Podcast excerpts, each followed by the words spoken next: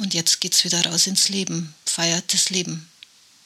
Und das ist das, was die Verstorbenen sie wünschen von uns, dass wir das Leben feiern. Das gebe ich immer wieder mit auf den Weg. Wenn jemand stirbt, sei dir gewiss, er wünscht sie, dass du gut hier dein Leben lebst, auf dieser Welt. Die häufigste Frage, die meinem heutigen Gast gestellt wird, ist, wie wird man eigentlich Bestatterin? Christine Effenberger erzählt nicht nur, wie ihre Arbeit aussieht, sondern auch, wie das Sterben und der Tod sie geprägt hat und wie sie Hinterbliebenen hilft, den Tod begreifbar zu machen. Wir sprechen über die Angst vor dem Sterben, Trauern und Abschied nehmen, aber auch über Mut und das Leben zu genießen.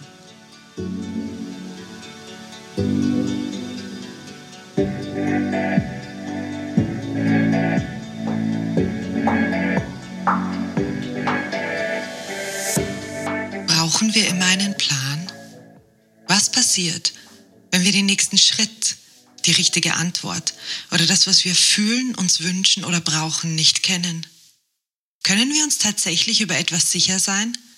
Und welchen Nutzen hat das Ungewisse? Dieser Podcast bringt die Geschichten von und über Menschen, die sich auf das Unbekannte eingelassen haben. Geschichten über Angst, Ungewissheit, der Illusion von Sicherheit oder ich weiß nicht. Mal sehen, worum es in dieser Folge geht.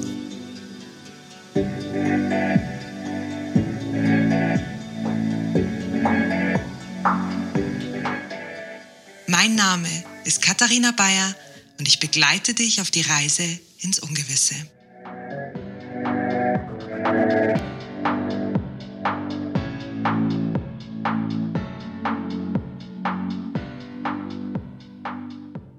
Hallo, liebe Christine. Hallo, Katharina, grüß dich. Wir sitzen in Bayern mit Blick auf die Berge. Also wir haben strahlenden Sonnenschein, wir sitzen draußen und wir werden heute über den Tod reden. Ich finde, das ist eine perfekte Stimmung dafür. Ja, so ist es. Ich ich habe eine Frage an dich, die schon lange durch meinen Kopf geistert und ich davon ausgehe, dass auch mehrere Personen sich das immer wieder fragen. Ich treffe eine Person, die hat gerade einen nahen Angehörigen verloren. Mhm. Wie gehe ich damit um? Was frage ich? Was mache ich?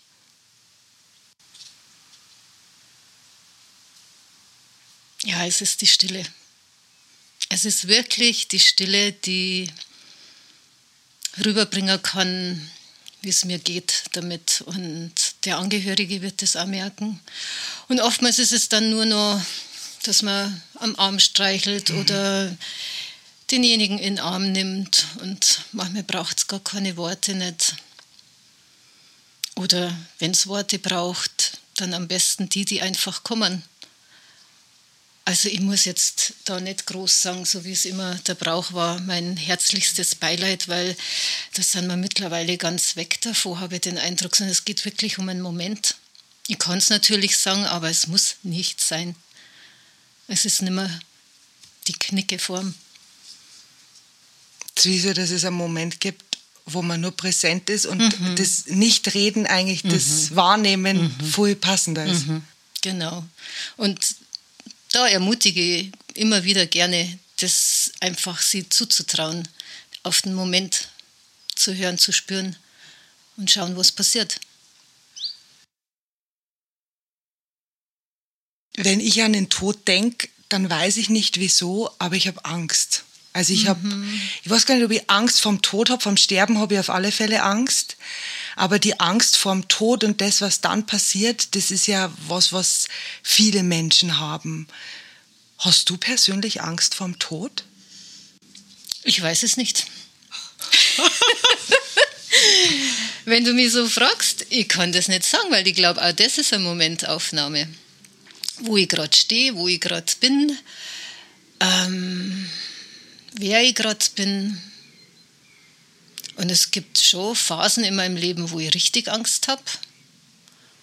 Und dann mit zu trainieren und zu sagen, okay, ich habe jetzt Angst. Und das ist ja letztendlich egal, ob das die Angst vor dem Tod ist oder die Angst vor einer Entscheidung, vor irgendeiner Entscheidung, die gerade ansteht, mir immer wieder hinzustellen und zu sagen, okay, ich habe jetzt Angst und ich gehe jetzt da durch ganz bewusst dadurch und dann wird es leichter. Und dann habe ich nicht mehr so viel Angst vor dem Sterben, vor dem Ungewissen, was da kommt. Dann lasse es auf mich zukommen. Aber wenn ich so mittendrin bin und Hilfe, was mache ich da jetzt, dann kommt natürlich schon mal die Angst. Und aber immer wieder damit einfach, das habe ich gelernt im Laufe der Jahre, damit gut umzugehen und zu sagen, ja, okay, du bist jetzt da und jetzt gehen wir mal ein Stück miteinander. Und dann wird es leichter. Das klingt so, als würdest du sagen, mit dir selber still sein und dir selber zuhören. Also genau das, was man mit jemandem macht, der trauert oder. Ja. Oder? Ja. Du begleitest Menschen, die sterben, du machst Trauerfeiern und du begleitest dann auch die Angehörige. Mhm. Das ist dein Job. Jetzt, wenn du, du hast schon viele Menschen begleitet, die sterben. Haben Menschen Angst, die sterben oder haben mehr die Angehörigen Angst, dass ihre Angehörigen sterben? Ja, das ist auch wieder mal so, mal so. Ich merke das schon, dass im Sterbebett, dass es Menschen gibt, die im Sterben liegen, die ganz ruhig sind und die mit sich sind Und es gibt auch Angehörige, die den Weg mitgingen und gut mitgingen. Es gibt aber auch viele Angehörige, die einfach Angst davor haben, dass, dass derjenige jetzt geht. Und ich versuche immer im Gespräch zu schauen, dass wenn da noch irgendwas dazwischen ist, kommen oftmals die Ängste zwischen Angehörigen mhm. und Sterbenden. Wenn da was noch nicht gelöst ist, erlöst ist, wenn da noch was gesprochen werden möchte dann sind oftmals so Ängste noch da und Unstimmigkeiten.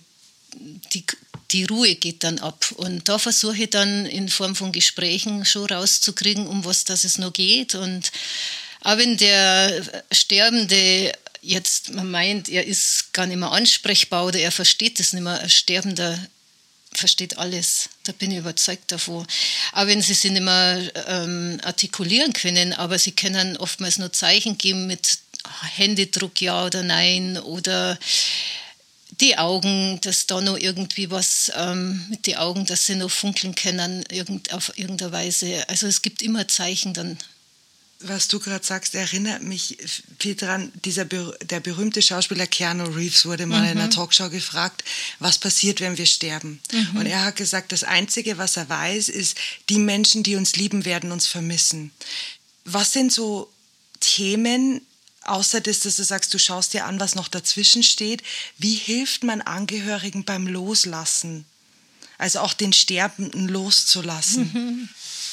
Ja, ich habe im Laufe der Jahre einfach gelernt, eben zu beobachten und dann wirklich in die Familien zu fragen, was braucht es noch, dass ihr den Sterbenden gut gehen lassen könnt? Was braucht es noch? müsst ihr noch irgendwas sagen oder ist da noch irgendwas? Und oftmals ist es so, so ein Spielchen hin und her. Und dann sage ich nur, sagt es einfach mal dem Sterbenden, wenn er nicht sterben kann, wenn es sehr schwer ist, wenn der Prozess recht lang dauert, dann sage ich immer, sagt es einmal mal, ähm, es ist alles gut. Es ist für, für uns gesorgt. Du hast für uns gut gesagt, wir sind versorgt. Du darfst gehen. Und wenn das die Angehörigen machen, wenn dieses, ähm, diese Verbindung dann stimmt, dann können die, die Sterbenden wirklich leichter gehen. Kriegt dann oft die Anrufe ähm, nach Stunden oder nach einer Nacht, ähm, jetzt ist die Mama oder der Papa oder der Opa, die Oma, jetzt hat sie gehen. Und oftmals ist es wirklich dieses, die Erlaubnis, dass ich gehen darf, wenn ich die kriege, ist es anscheinend, ich bin selber noch nie gestorben, gell? ich rede da jetzt, aber was ich eben so immer erfahre durch die Familien, ähm, dass derjenige dann wirklich leichter gehen kann. Da löst sie anscheinend irgendwie die Verantwortung der Familie gegenüber, der Welt gegenüber, dass sie dann in die geistige Welt übergehen kann dass ich den Körper ablegen kann und in die geistige Welt wieder zurückgehe. Und die Angehörigen sind so froh darüber. Wenn ich oftmals sage, redet mit, euch, äh, mit der Oma oder mit dem Opa und ähm, sagt, dass es euch gut geht. Und da sind die so dankbar und so froh und rufen mich an und sagen, ja, jetzt habe ich das gemacht und das war gut. Und ich sage immer, es ist einfach auch schön für die Angehörigen, wenn es die dann leichter kriegen weil dann kann der Sterbende leichter gehen.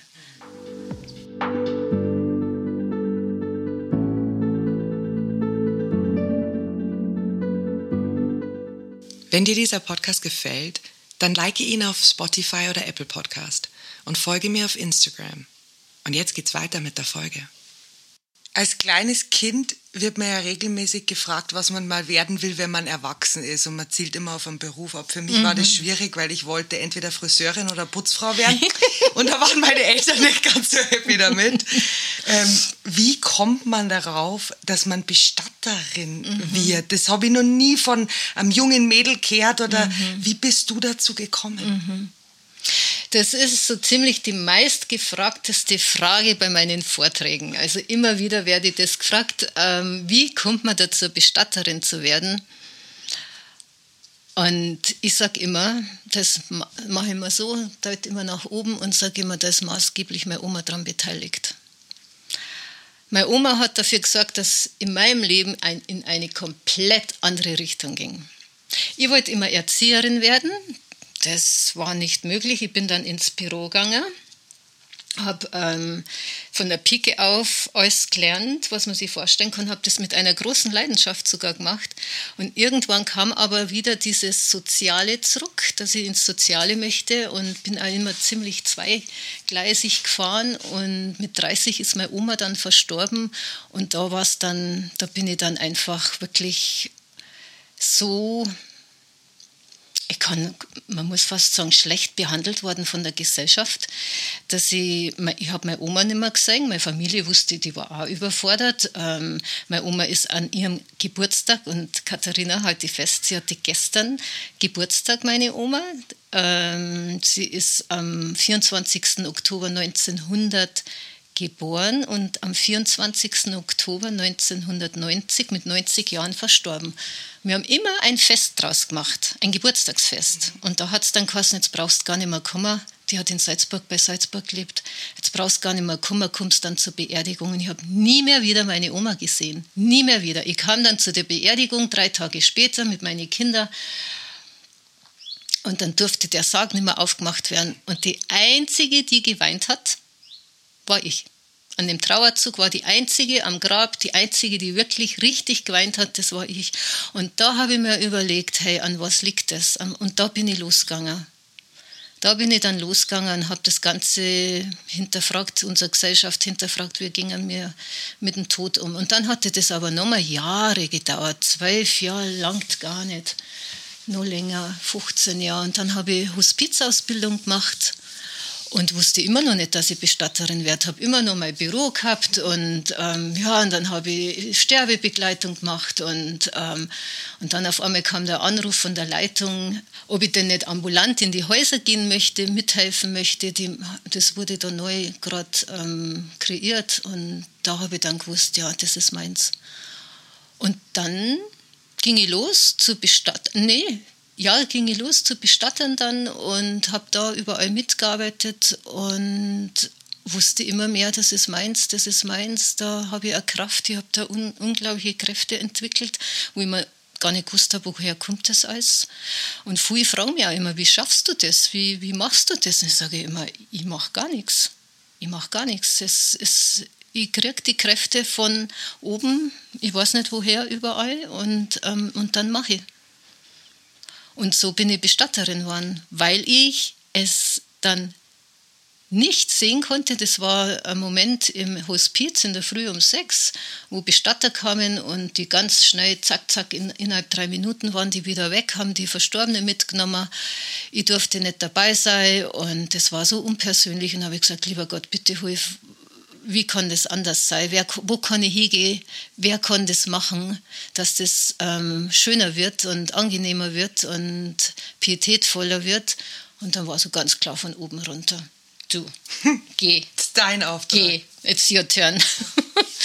ja, und dann habe ich mein Büro zugesperrt und habe es bestatten aufgemacht. Von nichts eine Ahnung letztendlich. und nur den Mut zu gehen und mit ganz viel mm, mein Risiko war es nicht. Ähm, ich bin einfach gegangen. Ich, ich, natürlich auch viel Ängste.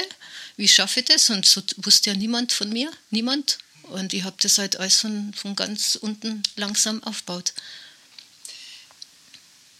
Ich, ich habe mich gestern mit meinen Eltern unterhalten über den Tod und über Sterben. Und mhm. wir haben sehr, sehr ähnliche Bilder von einer Kirche, mhm. von schwarze Klamotten, von dass dann Friedhof hast, lass die verbrennen.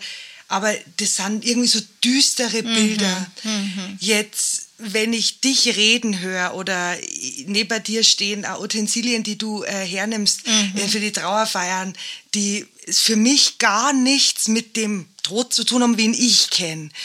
Kannst du einen kurzen Einblick geben, was, was, was machst du als Bestatterin anders? Wie gibst du denen einen menschlichen Abschied? Wie schauen Trauerfeiern aus? Ich, ich kann mir das einfach nicht vorstellen. Mhm, mh. Ja, also ich gehe ja in der Zeit mit der Familie und ähm, sehe ja dann, wie die, wie die Familie, wie sie lebt. Jede Familie hat ihre Einzigartigkeit und die nehme ich auf und da schaue ich dann, was ich draus mache. Und das kann manchmal mit Klang sein, das kann mit Trommeln sein, das kann ähm, mit mit, mit Gedichten sein, mit Musik sein, das aus der Familie rauskommt. Ich versuche also wirklich die Familie in die Trauerfeier einzubinden, wenn das gewünscht ist. Das heißt, ähm, keine Ahnung, die Enkelkinder kennen die, die Erinnerungskarten selber drucken oder im Internet machen. Heute kann man ja alles selber toll machen. Die sind ja so fit mittlerweile. Da muss ich das nicht in Auftrag geben oder ich selber machen. Das, ich, ich kann viele Sachen da auch gar nicht vom Druck her. Also lasse ich die machen und ich habe das Vertrauen, dass die an dem Tag der Trauerfeier fertig sind und da sind. Ich versuche ähm, alles rauszuholen aus der Familie, was wer kann. Und manchmal musizieren die sogar miteinander. Die schaffen das wirklich in der Situation Musik selber miteinander zu machen. Und ähm, klar haben die dann oftmals vorher Angst. Ähm, und ich bin im Hintergrund da und äh, anscheinend habe ich da so, bringe ich da so eine Stärke rein und bin so eine Säule, so eine tragende Kraft in der Zeit, ähm, dass das einfach funktioniert. Es ist also, dass, dass oftmals die Trauerreden dann selber gesprochen werden. Und äh, wenn die das unbedingt wollen und sagen, Nein, was mache ich dann, wenn ich das nicht schaffe, dann sage ich, okay, schick's mir, ich lese mir das durch und ich bin da. Wenn es gar nicht geht, dann mache ich das. Und es war nicht einmal jetzt in 14 Jahren, nicht einmal, wenn das jemand wirklich, wirklich wollte, dass er das nicht geschafft hätte, weil er wusste, ich bin da. Und, und so funktioniert es. Und so können ganz individuelle Trauerfeiern entstehen. Und ich habe es jetzt erst am Samstag gehabt, wo eine ganz schöne ähm, familiäre Trauerfeier stattgefunden hat im, im, im, Ferienhaus von der Familie, wo die, die Frau, die Oma auch verstorben ist. Da sind dann 50, um die 50 ähm, Trauergäste gekommen und dann haben wir mit der Urne da die Verabschiedung gefeiert und genauso wie es die Familie, was sie daraus entwickelt hat. Und es hat sich daraus entwickelt, dass wir die vier Elemente eingeladen haben, dass jeder zu jedem Element von, von die Kinder und von die Enkelkinder dann was dazu beitragen hat. Und ich habe nur die Einleitung gemacht und den Schluss. Und, und das ist das, ich sage immer, die letzten Bilder begleiten in der Trauer. Und das ist das Schöne an dem Ganzen. Ich, ich finde es deshalb so faszinierend, weil du mir gerade vorher auch erzählt hast, dass du im Sommer immer wieder auf einer Alm bist und mhm. selbst auch Trauergespräche mhm. auf dieser Alm führst und Menschen diesen Weg zu dir hochgehen. Mhm. Und ich habe noch nie, ich habe mir jetzt auch mit dem Sterben wenig beschäftigt, aber ich habe noch nie von sowas gehört. Vielleicht nur aus anderen Kulturen, wo man noch Feste zelebriert und das Leben. Siehst du die auch ein bisschen als außergewöhnlich mit dem, was du tust? Also merkst du, du kennst ja viele andere Bestatter, also mhm. bist du ein bisschen ein buntes Huhn? Also ich selber würde es nicht sagen. Meine Tochter hat immer gesagt, als Kind, wir sind nicht normal. Und ich habe immer gesagt, wir sind normal.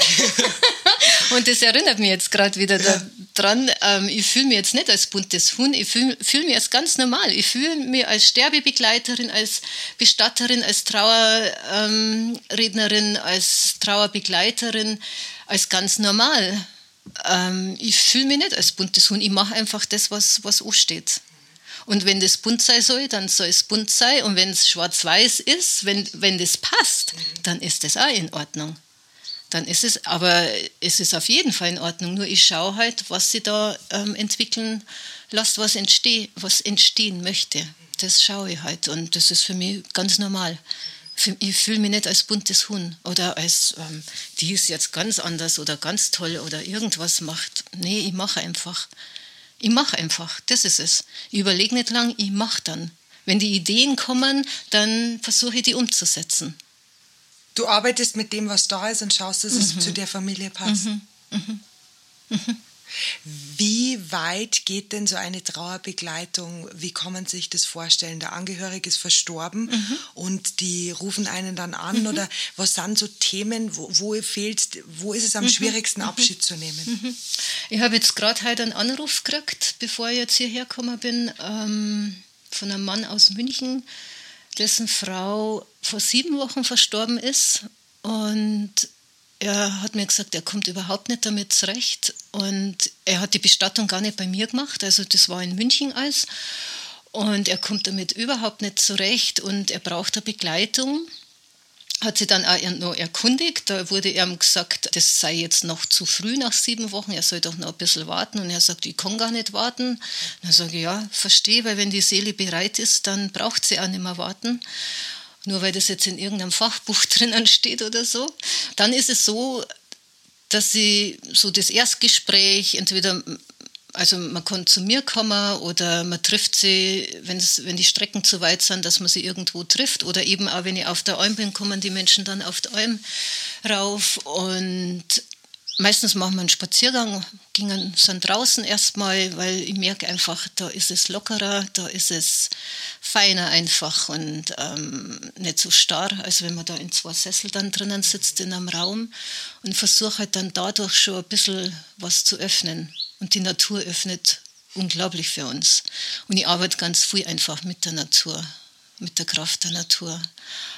Und dann ist es so, manchmal ist es nur ein Gespräch, das eine Dreiviertelstunde dauert, eine Stunde.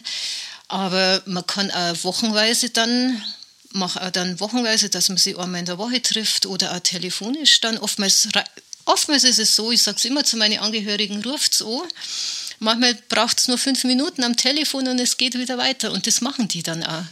Und das finde ich wunderschön. Und ähm, ich habe immer diese fünf Minuten irgendwo Zeit. Das, das passt dann schon.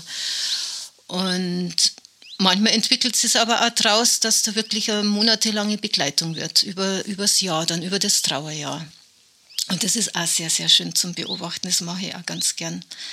Wenn man dann so nach einem Jahr sieht, wo es dann doch hingegangen ist für den Trauernden. Du bist ja viel gereist. Mhm. Hast du dir auf deinen Reisen auch angeschaut, wie andere mit Trauern und Bestattungen umgehen? Mhm. Nichts lieber als das. Gibt es irgendwas, was dich besonders fasziniert mhm. hat? Was, was, also ich meine, bei uns tragt man mal schwarz, bei anderen wird gefeiert. Das sind nur die einzigen mhm. Dinge, die ich weiß. Mhm. Was, was waren für dich die größten Faszinationen? Also das Größte war, also ich habe immer schon, das muss ich noch kurz vorab sagen, immer wenn man irgendwo hingekommen ist, war für mich immer als allererstes, ich habe immer das Gefühl gehabt, ich lerne die Kultur kennen, wenn ich da über den Friedhof laufe. Und es war oft so, dass wir aus dem, aus dem Flieger ausgestiegen sind oder ähm, aus dem Auto und haben uns erstmal die Friedhöfe von dem Ort angeschaut, wo wir dann geblieben sind. Oder ich, ich war ja auch viel allein auf Reisen und ich habe mir immer die Friedhöfe angeschaut. Aber schon bevor du Bestatterin worden bist? Lange vorher schon.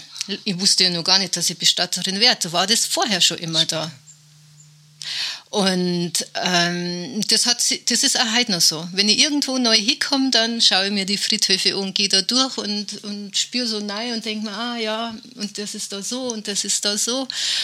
Und aber wenn du mich nach meinem größten Highlight fragst, das war wirklich in der Zeit, wo ich fast ein halbes Jahr in Indien gelebt habe. Und ich habe dort äh, damals an einer europäischen Waldorfschule mitgearbeitet in der Zeit und hatte natürlich ganz viel Freiräume und bin immer wieder mit meinem Roller in die nächste Stadt über den Dschungel drüber, über den Berg drüber und bin da auch zu die Friedhöfe. Und eines Tages ähm, hat mir ein ähm, Pfarrer, also die haben ja auch da einen, einen christlichen, also einen katholischen Pfarrer, ähm, hat mir die Tür vom, vom Friedhof aufgemacht und hat mich so begrüßt, als wenn wir uns schon ewig kennen würden und dass der weiß, wer ich bin und was ich mache.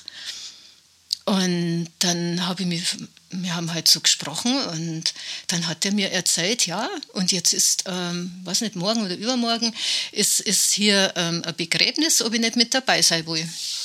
Und dann habe ich gesagt, ja, ich habe mit ins Hotel einquartiert und war dann da mit dabei, durfte bei allem vorne bei den ganzen Patres stehen, bei, in der Kirche drinnen und auch dann ähm, bei der Beisetzung. Ich war überall da mit dabei und da bin ich immer wieder hingefahren und ich habe da so viel gelernt, wie die frei in diesem Schmerz, in dieser Trauer, die sie haben, trotzdem noch singen und trotzdem noch lachen und auch Hand anlegen, indem sie ihre Gräber selber zuschaufeln. Also da, da war nicht einer von diesen, wie du vorher gesagt hast, alle in Schwarz gekleidet und ähm, die machen dann alles für uns, sondern nein, das ganze Dorf hat selber geschaufelt. Und dann haben die da auch noch gewarnt und gesungen und die anderen haben tanzt und ähm, haben schon wieder gelacht und geratscht und dann hat wieder der Nächste die Schaufel genommen.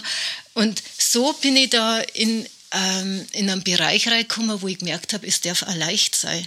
Und dann war es so, dass ich dann wieder eines Tages habe ich meinen Roller gepackt, habe die Zeitung unterm Arm gehabt und habe geschaut, ähm, wer, wer da in der Stadt verstorben ist. Und habe da dort ähm, an dem Haus, es war ein riesengroßes Haus, eine riesengroße Villa, ähm, habe ich klingelt und habe gefragt, ob ich an der Bestattung teilnehmen darf. Das war Hausaufbahrung, es war eine hinduistische Bestattung. Und dann haben die mich auch mit offenen Armen empfangen. Und dann dachte ich mir, das geht ja alles so leicht. Ich durfte überall dabei sein.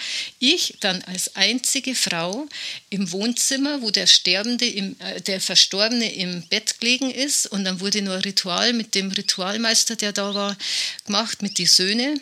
Ich war da dabei und dann ging es los, dass die Frauen mussten in einen extra Raum und die Männer haben den Verstorbenen einbandagiert in, in Tüchern und dann ging es los ins, ins Krematorium. Die Frauen sind zu Hause geblieben. Ich durfte aber noch mit diesen Männern mitfahren ins Krematorium. Und da sagte man mir dann vor dem Krematorium riesengroße Holztore, jetzt mitten in der Stadt, jetzt ist Schluss für dich als Frau. Und alle Männer sind reingegangen und haben die Türen zugemacht. Und dann stand ich da und dann sage ich, lieber Gott, vielen Dank, dass ich das erleben durfte. Und jetzt ist es auch gut für mich. Und dann geht diese Tür auf. Diese Holztür, knacksend ging die auf. Dann kam der Ritualleiter, Meister raus, ist zu mir hergegangen und hat gesagt, ähm, kommen Sie mit. Sprechen Sie kein Wort, kommen Sie mit, setzen Sie sich dorthin und seien Sie ganz still. Und dann bin ich da mitgegangen, ohne Wort, ohne allem. Und ich war Stunden da an diesem Platz gesessen und war bei dieser Kremierung dabei. Und dann wusste ich, das ist alles geführt, das, das, das, das sollte alles so sein. Und ich war bei der Kremierung dabei, wo der Verstorbene nochmal mit Kräutern ähm, in den Öffnungen geschlossen worden ist, ähm, wo das, wo das Holz das Feuer gefangen hat, ähm, wo der Körper dann das Feuer gefangen hat. Und das waren solche heiligen Stunden für mich. Also, und das war wirklich, ja, ich kann es gar nicht, gar nicht sagen. Es war einfach ganz was, ganz was Heiliges für mich. Und da dabei sein zu dürfen, es war wie eine Initiation auch nochmal. Und dann danach kam ein Mann zu mir nach Stunden und der hat gesagt, so, und jetzt kommst du mit. Das ist das Wichtigste. Ich wollte wieder zurück ins Hotel. Und hat er gesagt, nein, nein, das ist jetzt deine Aufgabe. Du kommst jetzt hier mit. Ähm, wir feiern jetzt. Und dann wurde die ganze Nacht in einem, bei uns würde man sagen, in einem Pfarrheim, es war riesengroß, da waren ganz viele Menschen dann da. Und dann wurde da gesungen und die ganze Nacht gesungen, getanzt, gegessen, alles und keiner ging nach Hause. Stunden hat es dauert und ich durfte nicht nach Hause gehen. Und die haben mir erklärt, das ist jetzt das Wichtigste, dass du da dabei bist. Das Leben geht jetzt weiter für uns. Und das sind alles die Sachen, die ich mit heimgenommen habe, hierher nach Bayern.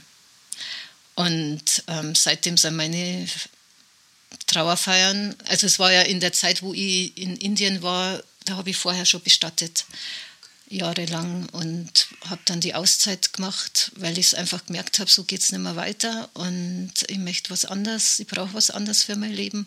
Und dann, das war 2013, dann bin ich ganz anders heimgekommen und habe alles umstrukturiert. Seitdem wird bei mir, also die Urnengräber werden immer geschaufelt. Da kommen dann die Kinder und frage die Kinder oder auch Erwachsene, die dürfen alle mitschaufeln, die machen das Grab alles selber zu. Ich habe jetzt gerade überlegt, was das richtige Wort ist, was sich in mir äh, tut, wenn ich mhm. dir zuhöre. Und ich, ich finde das Wort nicht, aber was es für mich beschreibt, ist eine Art Leichtigkeit. Also es muss nicht so eine mhm. Schwere haben und so mhm. ein, so ein, äh, weiß ich nicht, so was Dunkles, ja. sondern, wie du gesagt hast, das ist jetzt das Wichtigste, das Leben geht weiter. Mhm. Wenn man sich so anschaut, es gibt Licht und Schatten, es gibt Tod und Leben und es braucht diese Dualität. Mhm. Also ich, ähm, ich habe noch nie einen toten Menschen gesehen und seit ich in viel in Asien war und jetzt viel in Afrika und Slums erlebe, Armut erlebe, tote Menschen, also nie nahe, aber man sieht von Weitem, dass es ein toter ja. Mensch ist oder auch Menschen, die denen Gliedmaßen fehlen und man merkt, da ist einfach was anderes, habe ich viel mehr Lust am Leben bekommen. Mhm. Und gerade wie du das jetzt geschildert hast mit, das gehört dazu.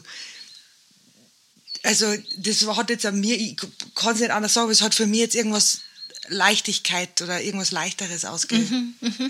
Es scheint so zu sein, dass nur durch die Art, wie ich das vermittelt oder wie ich damit umgehe, ähm, dass das so ankommt. Wir hatten letzte Woche jetzt ähm, einen Vortrag ähm, hier bei uns in Tölz und da hat eine Frau dann zum Ende gesagt zu meiner Tochter, wie dann alles vorbei war. Und wir haben da noch, Johanna hat da noch Musikstücke ähm, dabei gehabt. Und wir haben noch Gedicht gelesen und, und es war miteinander noch dann zum Schluss was gesungen.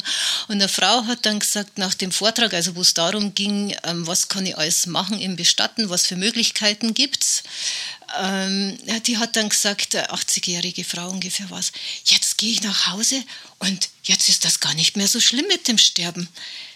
Jetzt hat dir das mir so vermittelt, jetzt habe ich gar keine Angst mehr. Das ist, das ist doch schön. Genauso soll es eigentlich sein, dass man sie wirklich gerne darauf vorbereitet und, und sie wirklich ähm, damit auseinandersetzt. Was will ich denn haben, wenn es mal zu Ende geht, hier auf dieser Welt mit meinem Körper? Weil der Geist ist ja letztendlich, der lebt ja weiter. Ich sage immer, der Körper ist das, was, was geht und was endlich ist. Das sage ich auch in meine Trauerfeiern immer wieder. Und sie damit zu beschäftigen, macht dann immer frei. Ich habe eine Frau, vor zehn Jahren war das schon, ist die vom Star von Starnberg mit dem Schiff nach Seeshaupt gekommen ist dort ausgestiegen. Da sind wir dann zum Mittagessen gegangen, haben die ganze Vorsorge für sie gemacht und die ruft mich immer wieder an und so zwischendrin dann sagt sie wieder, mir geht so gut, Frau Effenberger, mir geht so gut. Es ist so gut, dass ich diese Vorsorge gemacht habe. Jetzt alles ist gut. Und immer wieder sagt sie das. Und die ist auch in so einer Lebensfreude, weil sie sich mit dem Tod, mit dem Sterben einfach mit sich selber beschäftigt. Und das ist das, was du ja auch erzählst. Ähm, dass du viel mehr Lebenskraft wieder kriegst, weil du die einfach ähm, durch die Kulturen und durch dein Reisen, weil du die damit beschäftigst. Und das kenne ich von mir, aus meinen Reisen. Also ich bin ja auch immer mein ganzes Leben schon unterwegs und genau, ich sage immer, das, was ich für mein Leben gelernt habe, habe ich wirklich ganz viel auf das meiste auf Reisen gelernt. Ich finde es irgendwie faszinierend und irgendwie frage ich mich, wieso man das als Gesellschaft tut, dass man den Tod so mhm. portioniert, ja ähm, ob, ob das ist, weil man pietätvoll sein will, aber man, man, die Alten werden geführt in Pflegeheime, gesperrt ähm, über den Tod. Ich weiß nicht, wie erklärt man einem kleinen Kind das macht immer alles so traurig, dann ist der Opi nie wieder da. Und ich, ich frage mich, was das mit einer Gesellschaft macht. Mhm. Und ob man das nicht einfach zielführender und sinnvoller machen könnte. Absolut, ja. absolut. Also ich habe mich, das ist jetzt bestimmt schon bei 20 Jahren her, ganz früh damit auseinandergesetzt, weil ich von meiner eigenen Familie her, von meiner eigenen Herkunft her einfach nicht verstanden habe, wie mit der Trauer umgangen wird und mit dem Tod umgangen wird und wie meine Eltern ticken und warum die so ticken.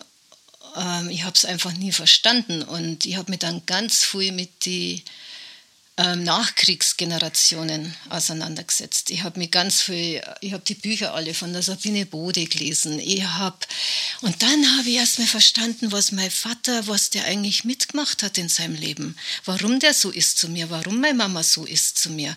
Und dann konnte ich erst anfangen zu lernen und zu verstehen, wo die gestanden sind und ich glaube, es hängt einfach wirklich ganz viel wirklich mit der Kriegszeit zusammen, dass wir den Tod rausgeschoben haben, weil wir konnten keine Tote mehr sehen und Entschuldigung, riechen. Es ist so. Wir können den Tod nicht mehr riechen. Das heißt, es war vorher, glaubst du, vor dem Ersten und Zweiten Weltkrieg anders? Ich weiß es nicht. Ich, ich weiß eigentlich gar nichts im Grunde genommen. Aber zumindest ist es, glaube ich, schlimmer geworden und das vor bei uns, vor allem hier in Deutschland, ähm, auch durch die ganze Schuld, die uns natürlich auch übertragen worden ist, dass wir nicht mehr darüber reden wollten, dass wir nichts mehr mit dem Tod zu tun haben wollten. Und dann kam es natürlich, man schiebt alles in die Altenheime ab, es kommt der Bestatter, der ist 24 Stunden rund um, rund um die Uhr für dich da.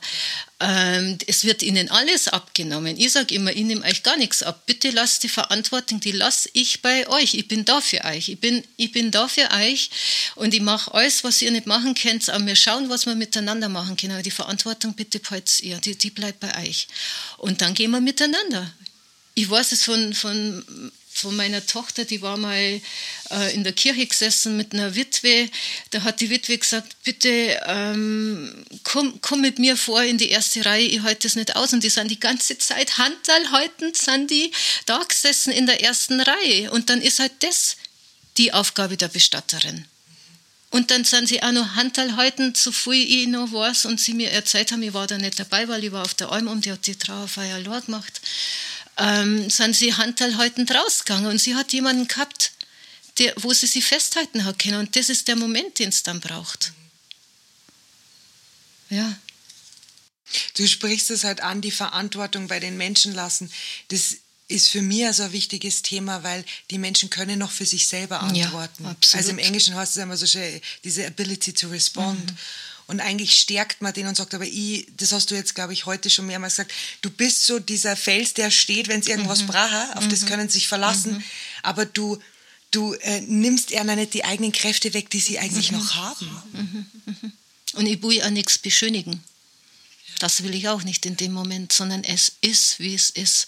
Und es tut scheiß weh. Und es tut wirklich weh. Und da jemanden durchgehen zu lassen und das nicht abzubrechen. Das ist das Wichtige, weil das ist das, was ich immer wieder mitkriege. Wenn das abgebrochen wird, die, die, die Trauerphase, wenn die, oder wenn, wenn so, ich sage immer, wenn das eingefroren ist, dann, wenn, wenn so ein Schockmoment daherkommt, und da schaue ich immer, dass der Schockmoment erst gar nicht kommt, dass es zu dem Einfrieren gar nicht kommt. Und dann bin ich nur noch in diesem Gefühl der Trauer das ist, das, das ist eigentlich meine Aufgabe, dass ich da schaue, dass die Menschen da gar nicht hinkommen, sondern dass sie in, im Leben bleiben, dass sie in der Bewegung bleiben, dass sie beweglich bleiben. Und das ist durch die Aufgaben, die man immer wieder miteinander teilt und, und macht und tut. Das ist mein Job. Was glaubst du, dass nach dem Tod passiert? Hm. Also für mich geht immer das Leben weiter. Für mich geht das Leben weiter in einer anderen Form. Ich, ich gebe meinen Körper her, mein, mein Körper verlasse und ich habe das Gefühl, ich, ich bin unendlich. Ich bin, ich bin immer Geist, ich werde immer irgendwie rum, rum sein. Keine Ahnung, das stelle ich mir so vor und das finde ich wunderschön. Und ähm, und auch jetzt, wo wir die Trauerfeier da am Samstag gehabt haben, ging es ja auch um die vier Elemente. Und dann hat ähm, der Enkelsohn hat, ähm, das Element Luft gemacht. Und in dem Moment kam wirklich um das Eck rum der Wind aber schon so, mit dem ganzen Laub daher, das da rumgewirbelt ist, dass wirklich alle, wir haben alle so lachen müssen. Und, und das darf dann auch Teil der Trauerfeier sein. Da, alle waren da so leicht auf einmal und so, ähm, man hat einfach gemerkt, es ist nicht zu Ende, da ist immer noch was da. Und das macht es mir leicht und ähm, ja, äh, immer weniger Angst zu haben vom Sterben oder, weiß nicht, vielleicht sogar gar keine mehr. Weiß nicht, wenn es soweit ist es schaut vielleicht Reden wieder, noch mal. wieder anders aus. ja. Ich würde gern auf was zurückkommen, was du vorhin gesagt hast über deine Oma, mhm. dass du nicht die Chance gehabt hast, sie auch noch mal zu sehen. Ja. Jetzt gibt es ja öfters den Wunsch, dass Angehörige den Toten noch mal sehen mhm. wollen. Ich habe mich mit Verwesungsprozessen nicht wirklich auseinandergesetzt. Ich habe mhm. versucht, mich einzulesen Und wenn ich mich, wenn ich mir das durchlese oder mir vorstelle, dass ich eine Leiche sehe, in mir sträubt sich alles körperlich. Mhm. Wie hast es du für dich geschafft oder war das nie ein Moment, dass du einen toten Menschen siehst und da kommt irgendwas in diese Richtung hoch, ob das Gerüche sind oder was du siehst? Und wie gehst du damit um, die Angehörigen klarzumachen, das ist nimmer der Opa, der Papa, die Mama, die Cousine oder was auch immer? Ja, also ich weiß auch nicht, ich, ich, ich versuche einfach ganz natürlich damit umzugehen. Und wenn ich merke, man merkt es ja dann, wenn, wenn Angehörige Angst haben, jetzt einen Schritt näher zu kommen ans, an, ans Bett oder an Sarg, ähm, dann lade ich sie einfach ein und sage, komm mal her und schau, und das ist jetzt der, der Opa, der liegt jetzt im Sarg und ähm, und wenn ich dann so, ja, dann ist man noch so ganz zaghaft und dann gehe ich erstmal hin und, und streichel den, den Opa jetzt, sage ich jetzt mal, und, und sag, schau, da passiert gar nichts und äh, magst mal. Ähm, und dann nehme ich die Hand, wenn das Kind mitmacht jetzt und, und dann gehen wir miteinander hin, weil das ist immer so dieser Moment äh, des Berührens. Das ist das, was Angst macht anscheinend. Und ich sage immer, den Tod begreifen. Das habe ich vor Jahren, äh, was es ich, wie lange das her ist, so für mich mitgenommen in meiner Trauerausbildung, ähm, den Tod begreifen. Und ich sage immer, begreifen. Also wirklich, ich, ich, ich sage das dann auch immer, dass ich mich lang und ähm, begreife. Darum geht es. Und dann gingen diese Ängste auch weg. Und dann hat man nicht mehr die Angst von dem Verstorbenen. Und dann kann ganz Schönes passieren, weil, also gerade wenn Hausaufbahrungen sind, also ich mache ganz gern Hausaufbahrungen, und ähm, dann auf einmal darf der Verstorbene mittendrin sein und außen wird schon wieder gegessen und gelacht und kocht und ähm, der Alltag geht weiter und der Verstorbene ist einfach im Wohnzimmer mit dabei. Und das darf sein. Und die Kinder springen mal wieder dann an den Sarg hier und schauen, wie es dem Opa geht. Und, ähm, und es darf alles dann möglich sein. Es geht wirklich um dieses Begreifen, diese Hemmschwelle, dass ich da dafür da bin, ähm, das zu überwinden und dann kann ich heimgehen, weil dann weiß ich, das, das läuft jetzt bis zum nächsten Tag. Das erinnert mich gerade so an meinen Neffen. Der hat mein Opa noch erlebt. Und wie mein Opa gestorben ist, wollte mein Neffe ans Grab und da gibt es doch dieses Wasserding, was man mhm, so. Mhm. Und er hat ihm immer Salzstangerl eingegeben, weil der Opa hat immer Salzstangerl gegessen. Ja. Und für den war das am Geburtstag, geht man zum Opa. Ja. Und ich, ich, ich habe nicht gewusst, ich habe richtig in mir gemerkt, ist das jetzt okay oder ist das nicht? Meine Mama war da immer dabei und meine Mama ist da einfach sehr offen und hat gesagt, ja, das ist halt der Zugang und so. Ja. Also, und äh, hat das irgendwie lockerer genommen als ich. Aber ich habe gemerkt, weil, weil, wenn du das jetzt mit den Kindern sagst, ist sowieso die Frage, die sich in mir stellt, ist, was würdest du dir wünschen, wie wir wieder mit Sterben und Tod umgehen? Ganz natürlich. Und zwar das, was aus uns rauskommt. Und wenn die Salzstangerl kommen, ja. dann kommen die Salzstangerl. Und wenn das Glas Schnaps hinterher ja. kommt, dann kommt der Schnaps hinterher. Und ähm, dieses, was es für einen Moment braucht, in dem Moment, das, was kommt, dass ich das umsetze, das, da ermutige ich dazu, dass ich das nicht sage, oh, das ist aber nicht salonfähig, das mhm. kann man nicht machen, weil das hat man noch nie nicht gemacht. Und ähm, naja, da wissen wir ja auch, wer so dahinter steckt, dass wir nichts mehr machen. Gell? Ähm, das sind wir einfach zu sehr trainiert worden von der Kirche, sage ich jetzt mal. Und natürlich auch von, von unseren Eltern, die ja auch ähm, dementsprechend ähm, trainiert worden sind. Und ähm, da, das, da loszulassen und zu sagen, die Kinder, das ist mir das Allerliebste, wenn Kinder dabei sind. Ich sage immer, lasst die Kinder rein, lasst, nehmt alle Kinder mit, weil die machen genau das, was richtig ist und was, was für einen Moment einfach da sein, da sein darf. Und dann sind die Salzstangen genau am richtigen Ort. Und ich freue mich, da geht mir gleich das Herz auf, wenn ich sowas höre, wo ich mir denke, alles darf sein. Und wenn ich da sage, du, das darf man nicht, mm, dann, dann spürt man, spürst du ja jetzt schon, dass das nicht, nicht der richtige Weg dann ist. Da ist es nicht mehr leicht. Ich hätte noch drei letzte Fragen an mhm. dich. Gerne. Was ist deine größte Angst?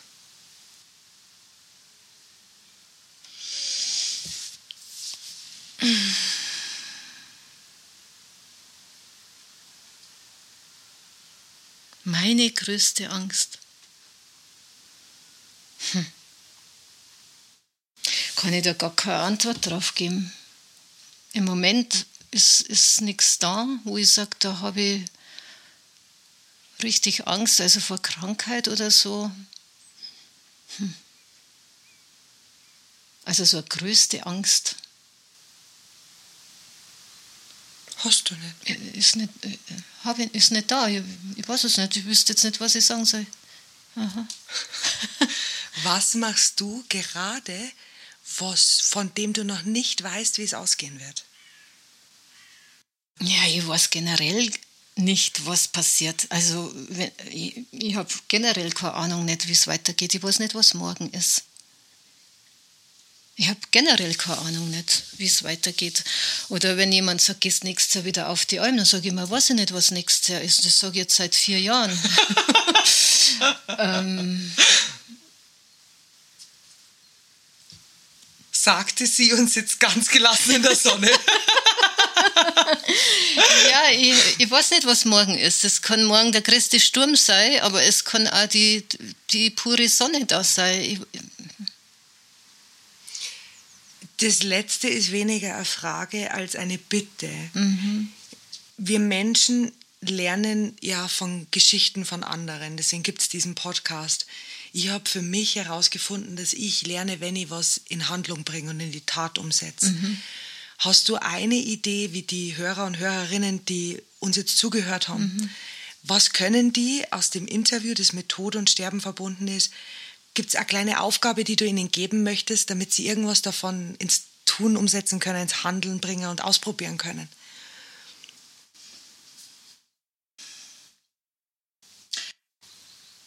Mutig zu sein.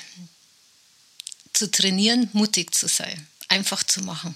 Einfach zu tun. Egal, ob es nur so blöd ist und von der Gesellschaft ähm, keine Ahnung wie benannt wird. Auf, ausprobieren. Einfach es tun. Und gehen.